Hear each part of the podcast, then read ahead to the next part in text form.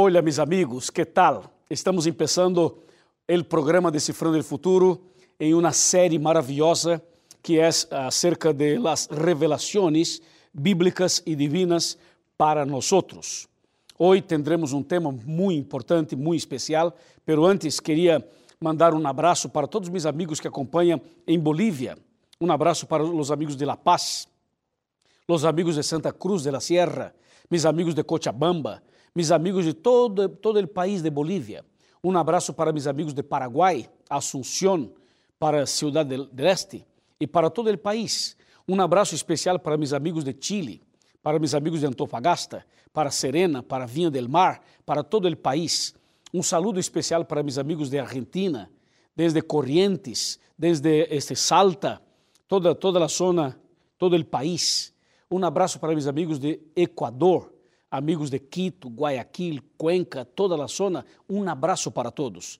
E um abraço também muito especial para meus amigos de Uruguai, eh, Montevideo, toda a parte eh, de de litoral. Um abraço para todos. Um abraço para meus amigos de Centroamérica, Latinoamérica e para todo o mundo onde há um hispano, um hermano, um amigo, uma pessoa mirando este programa por la tele ou escutando por la rádio ou quizás mirando por computadora. Um abraço para todos os oyentes da rádio. Um gosto tê-los aqui através da rádio Nuevo Tempo. Bueno, antes de começar o tema, eu quero oferecer-te um curso bíblico maravilhoso. É este aqui. Verdades para o Tempo del Fim. É uma revista, pero bueníssima. É como um curso de teologia para lo é básico, não? Esse é o básico, pero é profundo seguramente. E esse material está disponível para ti. Tu necessitas solamente ingressar no sítio oficial da TV, que seria nuevotiempo.org barra Decifrando o Futuro, e allí está um formulário, um espaço, onde você vai completar com seus dados personais e fazer tu pedido, e nós enviaremos este material para ti. Será seguramente uma bendição. E además de esto, nós temos outros cursos bíblicos em DVDs, gravado em discos. E o último, o mais moderno que temos, impactante, profundo, é La Verdade. Esse material está disponível para ti através de nosso canal oficial de YouTube. Há que entrar em youtube.com barra Pastor Luiz Goncalves. Allí está esse material em português e espanhol, por supuesto. E todo isto é para ti, para que conozca a Bíblia, para que, para que te prepares melhor, para que cresca em conhecimento. ¿Ya? Bueníssimo. Agora sim, agora sim. Eu quero recordar-lhe que no Facebook temos um canal que é uma bendição. ¿ya? facebook.com barra Decifrando el Futuro. Allí, todas as manhãs, nós posteamos um videíto e uma vez ou outra hacemos transmissões em vivo de sermões, hacemos uma live, assim que esteja atento e seja um seguidor nosso el Facebook, ¿ok? Bueno, a série que estamos apresentando é Revelações e a revelação de hoje é Daniel capítulo 7 e o tema é Las quatro bestias. Prepara tu coração.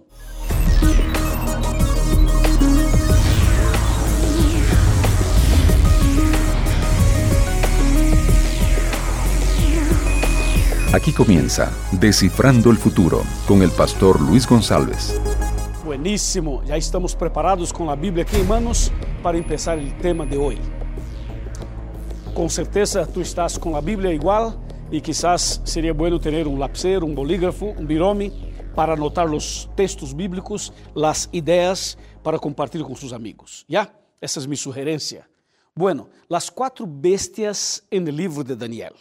Você sabe que bestia é uma expressão que também pode ser utilizada de outra maneira, como animal. Poderia ser os quatro animais ou as quatro bestias, está bem?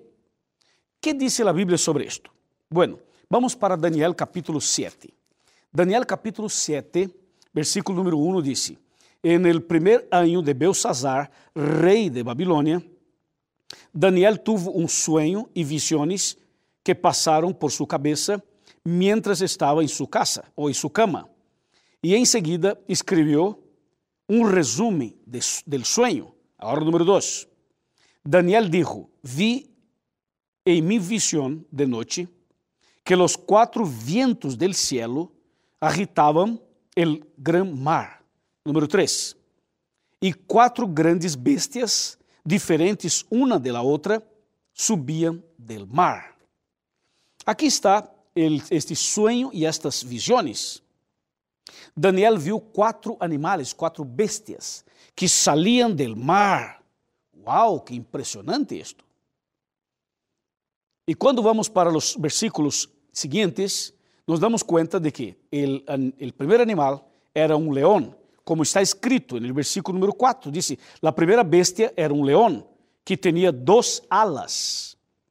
Aí, o versículo 5 diz: a segunda bestia era semelhante a um, a um osso, e esse osso tinha três costillas em la boca, entre os dientes, diz o texto. E o terceiro anima, animal ou bestia está no versículo 6, diz: Segui mirando e vi outra bestia semelhante a um leopardo, so, solamente que esse leopardo tinha quatro alas e quatro cabeças. E o quarto e último animal ou bestia está no versículo 7 que diz: Segui mirando a visão da noite e vi uma quarta bestia espantosa, terrível e muito forte. Tinha grandes dientes de hierro, devorava, destroçava e pisoteava a las sobras com seus pés. Era muito diferente de todas as bestias anteriores. E disse: E tinha dez cuernos. Uau! Daniel recebeu de Deus esta visão. Ele viu que o mar estava agitado e, mientras tanto, aparecem e saem del mar quatro bestias: um leão com duas alas, um osso com três costilhas em la boca, um leopardo com quatro alas e quatro cabeças e um animal terrível e espantoso que tinha dez cuernos. A pergunta é: que significa tudo isto?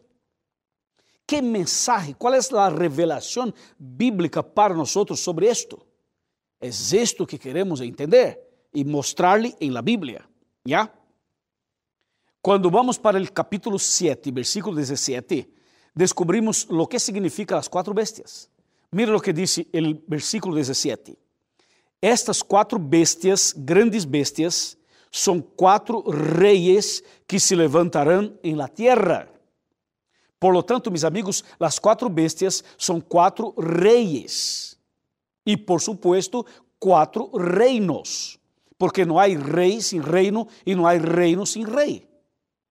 Entonces, en este caso, este, los cuatro animales, las cuatro bestias, representan cuatro poderes, quatro nações, quatro impérios, quatro reis, quatro reinos. Como encontrar e descobrir e aplicar tudo isso na história? É muito simples, porque o capítulo 7 de Daniel é mais ou menos semelhante ao capítulo 2. ¿Se acuerdan do programa passado, quando analisamos Daniel 2, a estátua de Nabucodonosor com quatro partes? Este, la cabeça de ouro, el pecho de plata, la parte del vientre de, de, de bronce y las piernas de hierro. Ok, entonces los, las cuatro partes de la estatua representaban lo mismo del capítulo 7. O sea, este león con dos alas era una representación de Babilonia. Este osso com três costilhas em la boca representava o império Medo-Pérsia. E este, este uh, terceiro animal, leopardo com quatro alas e quatro cabeças, era uma representação da Grécia. E a última, bestia, que era terrível, espantosa, muito feia, assustadora, representava este império romano. Ou seja, o capítulo 2 e o capítulo 7 e o capítulo 8 de Daniel têm basicamente o mesmo mensagem. Claro que há algo diferente que agrega, que, que cresce em relação ao capítulo anterior. Pero os quatro animais têm este significado. Agora, há muitos detalhes por aí. Vamos a ver com calma, uno a uno. Por exemplo, que significa alas em capítulo 7 de Daniel? Alas, você sabe, é uma representação de velocidade, de rapidez. É como um pájaro. O pájaro só pode voar porque tem alas. E nesse caso, o leão tinha duas alas. Esto significa que Babilônia dominaria o mundo muito rapidamente. Las alas significa rapidez, velocidade. Assim que Babilônia dominou o mundo desde o ano 606 hasta 539 a.C. Em seguida, aparece outro animal, o osso, que representava o império Medo-Pérsia, que domina a Babilônia, que domina o mundo a partir de 539 hasta 331 antes de Cristo. E sigue a sucessão de domínio de impérios. Por exemplo, o terceiro animal, este leopardo, a terceira bestia, era uma representação da Grécia. E por que este, este leopardo tinha quatro alas? Para mostrar que a Grécia dominaria o mundo em menos tempo que Babilônia. Porque o leão tinha solamente duas, duas alas, agora este leopardo teria quatro alas, mostrando que a velocidade seria maior aún. E em menos tempo, este, a Grécia dominou todo o mundo. Por isso o leopardo aparece com quatro alas. E esse leopardo tinha quatro cabeças, porque as quatro cabeças aqui de la profecia é uma representação de los quatro generales, de los quatro hombres de confiança de, Ale, de uh, Alejandro. Sabe que Alejandro Magno, conhecido como Alejandro, uh, Alejandro el Grande, este homem era um estrategista de guerra era uma pessoa de uma capacidade impressionante, só que ele, para ser o que foi e para ser o que hizo, ele necessitava ter apoio. E o apoio tinha em quatro homens de sua confiança, quatro generais. E os quatro são conhecidos na história como Cassandro, Lisímaco, Seleuco e Ptolomeu. Estes quatro homens eram as quatro cabeças de la, de la bestia, de, de, de leopardo. E a Grécia dominou desde o ano 331 hasta o ano 168 antes de Cristo. Quando seguimos, percebemos que o mundo foi dominado em seguida por outro império terrível, um império, império de hierro, representado por esta quarta bestia, este animal terrível e espantoso com dez cuernos. Este, este texto mostra a garra, a violência de Roma. Roma dominou depois da Grécia. E o domínio romano, o Império Romano, começou em 168 antes de Cristo e foi hasta o Ásia 476 depois de Cristo. Hermanos, amigos, este, este texto mostra que Roma foi um império diabólico, um império terrível e espantoso. Por quê? Porque quando Roma dominava, e dominou desde o ano 168 a.C. hasta 476 depois de Cristo, significa que quando Maria, quando Maria estava embaraçada de Cristo, aí estava dominando o Império Romano. Quando Cristo nasceu aqui, dominava Roma. Quando Cristo chamou seus discípulos, dominava Roma. Quando Cristo predicou, ensinou e todo esto, hizo milagres, hizo lo que hizo, los 33 anos que Cristo viveu acá, dominava o Império Romano. E quando Cristo morreu na cruz, dominava Roma. Quando Cristo ressuscitou, igual. Ou seja, durante todo o período do ministério terrenal de Cristo, dominava Roma. E Roma foi o responsável por tantos problemas. Por exemplo, quando Cristo era um ninho, intentaram matar a Cristo, intentaram matar todos os ninhos, se acorda? Através de Herodes. Claro, todo esto bajo el dominio romano. E todo o que passou com Cristo estava dentro de um domínio romano. Por isso, Roma aqui é representada por um animal terrível e espantoso, como diz o texto, e o texto disse que este animal tinha tinha dez cuernos, era violento, era agressivo, era diabólico. Hum? E quando vamos para a Bíblia, sabemos que cuernos em la Bíblia representa três coisas. O cuerno representa eh, poder, rei ou reino. ¿Ya? Então, se este quarto animal, se esta quarta bestia aparece com dez, dez cuernos, significa que este é um, este é um reino poderosíssimo. ¿Por quê? Porque os dez, los diez cuernos era uma representação de los dez principais países de Europa, que em este momento estava sob domínio de Roma. Roma dominava todo, assim que este domínio, este domínio de los outros países, davam a Roma este poder, esta, esta autoridade. Por isso o animal tinha dez cuernos. ¿Ya? Ahora, hay una cosa que impresiona, a, a, además de todo esto. Hay algo que impresiona, ¿sabes por qué? Mira lo que dice Daniel capítulo 7, versículo, vamos para el versículo eh, 16, por ejemplo. Ou pode ser 17 ou 18. Vamos empezar aqui, então, com el, com el 16. Dice: Me acerqué a uno de los que assistían e lhe perguntei a verdade acerca de todo esto.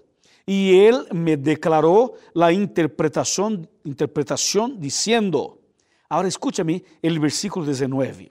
El 19 diz: Então quise saber a verdade acerca de la quarta bestia, que era diferente de todas as outras. Impressionante, porque quando Daniel recebeu a visão, al princípio ele não compreendeu, não estava claro para ele. Ele viu todo isto, pero isso é assustador. E Daniel não, não entendeu, não estava claro. Então, assim que ele buscou compreender, e o Senhor lo ajudou e lo revelou. Solo que lo que llama la atención aquí es que de los cuatro animales, de las cuatro bestias, la que más impresionó al profeta fue la cuarta bestia. La cuarta bestia que representaba Roma. ¿Y por qué esta bestia llama la atención de Daniel de manera especial? Por todo lo que la Biblia registra acerca de sus acciones. Les voy a mostrar esto hoje e depois em outros programas mostraremos mais detalhes. Por exemplo, aqui em Daniel capítulo 7, versículo 8, 7, 8, diz: Mientras eu contemplava os cuernos, vi que outro cuerno pequeno subiu entre eles, e delante de, de, de, de ele foram arrancados tres de los primeros cuernos. Y este cuerno tenía ojos como ojos de hombre y una boca que hablaba con gran arrogancia. Esto es extraño, ¿no? Muy extraño. Imaginemos, la cuarta bestia tenía diez cuernos y de repente aparece un cuerno pequeño que empieza a crecer, crecer, crecer y se torna grandote, ¿ya? Crece, crece, crece, crece y este cuerno cuando aparece, aparece teniendo ojos y teniendo boca. Isso é impressionante, como pode um cuerno ter boca e ter ojos? E isto é o que diz a Bíblia. E diz a Bíblia que quando aparece este, este cuerno pequeno, ele aparece com tanta violência que este cuerno pequeno, sabe o que hace? Destrói, derruba três de los diez. E então Daniel se queda assustado, pensando: que significa todo isto? E nós outros igual. Por isso, ele queria saber a verdade acerca la quarta bestia. E eu pergunto: você está preparado para saber a verdade acerca da quarta bestia e acerca do cuerno pequeno? Seguro? Já. Yeah. Claro que neste programa não vamos, não vamos alcançar a explicar todo, pero começamos agora e seguimos depois em outro programa. Ok? O texto bíblico sigue explicando o que, lo que passar, porque o Império Romano termina seu domínio em 476 depois de Cristo. Aí termina o domínio do Império Romano. Só que depois, logo em seguida, logo depois, aparece este el poder religioso de Roma, ou seja, aparece o domínio papal. E o domínio papal aparece a partir de 538 depois de Cristo. Mira, em 476 termina o domínio do império e em 538 empieza o domínio papal. O sea, el dominio de la parte espiritual, de la parte religiosa de Roma. Tenemos que poner atención en esto. E o texto bíblico dice que este cuerno pequeno que aparece dentre los diez cuernos representa el poder religioso de Roma. ¿Sabes por qué? Porque mira lo que dice el capítulo 7, versículo 24. Capítulo 7, vamos a, a ler el 23, después el 24. Daniel 7, 23, dice, me dijo, la cuarta bestia será un cuarto reino en la tierra. Será diferente de, de los otros reinos. Y toda la tierra devorará y aplastará y despedazará. Ahora el 24 dice, los diez, diez, cuernos significa que de aquel mismo reino se levantarán diez reyes. Tras ellos se levantará otro que será diferente de los primeros y derribará a tres de ellos. Ahora, la bomba, la bomba está en el versículo 25. Ahí está la bomba. Prepárate. Porque el, el, versículo 25 es como un terremoto, ¿sabes? Mira lo que dice, capítulo 7, versículo 25. Dice que este cuerno pequeño que saldría del, de la cuarta bestia, dice, hablará palabras contra el Altísimo. A los santos del Altísimo quebrantará y tratará de cambiar los tiempos y la ley e serão entregados em sua mão por um tempo, dois tempos e meio tempo. Aqui está a bomba, aqui está o terremoto eh, espiritual histórico, porque a profecia disse de maneira muito clara que a quarta bestia que representa Roma, de ella saldria um cuerno pequeno que representa o poder religioso papal de Roma. E este poder lutaria, trabalharia para cambiar os tempos e a lei. E isto é muito sério. Lutaria para cambiar a lei. Que lei? Ah, esta é a lei de Deus, os dez mandamentos. Essa é a lei. ¿Ya? Ahora escúcheme.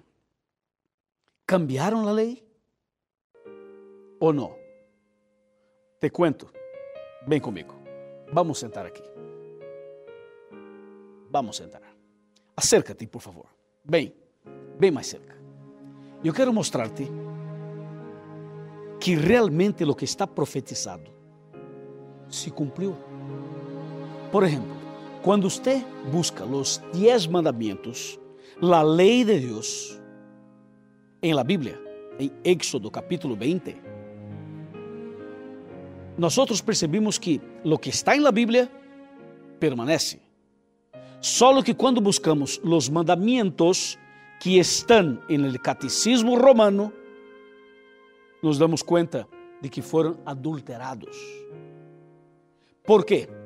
Porque en los mandamientos originales disse no segundo mandamento que não se pode fazer imagens de escultura e nem tampouco adorá-las ou postrar-se delante de ellas. ¿Ya? Agora escúchame. Quando buscamos o catecismo, este mandamento já não está.